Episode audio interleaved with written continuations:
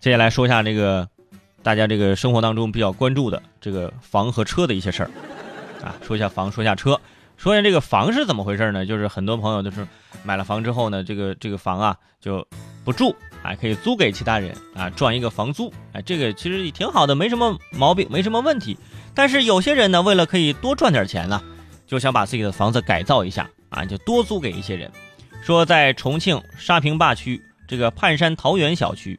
有一位业主啊，居然要把一户啊改成七室七床七卫，哎，就是把这个房子改成七室七卫。那前段时间重庆西站就是建成投用附近的这个居民楼里啊，纷纷开办起这个家庭旅馆。于是这位业主呢就突发奇想，我讲着我得挣点钱呢，就把原来的一套住宅是三室一厅的房子，就变成了七个相对独立的单间儿，呃，就这种套房。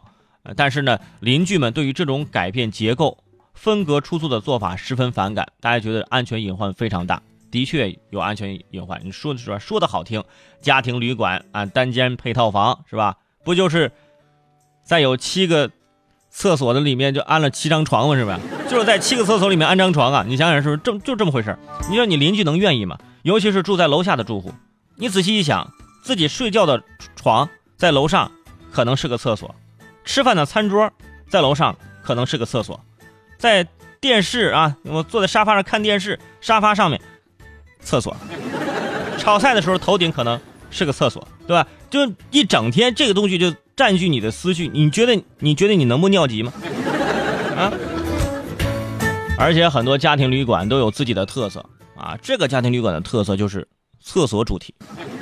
每次有租户入住啊，光参观都得参观半个小时啊，七个厕所轮番参观。不仅是分隔的房间多，主要是你连个地图都没有，你都不知道怎么走，三室一厅都能走迷路了。所以问题来了，分出这么多房间，你到底是租给谁呢？租给七个小矮人啊，还是七个葫芦娃呢？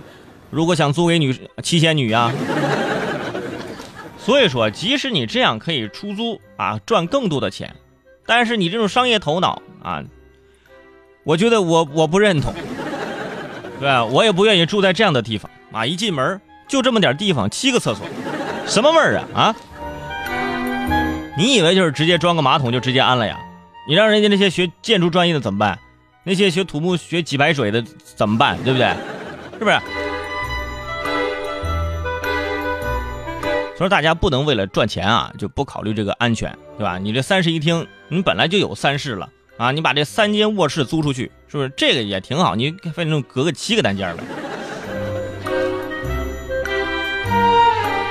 这也提醒那些啊，把自己家里改造成各种各样隔断什么的。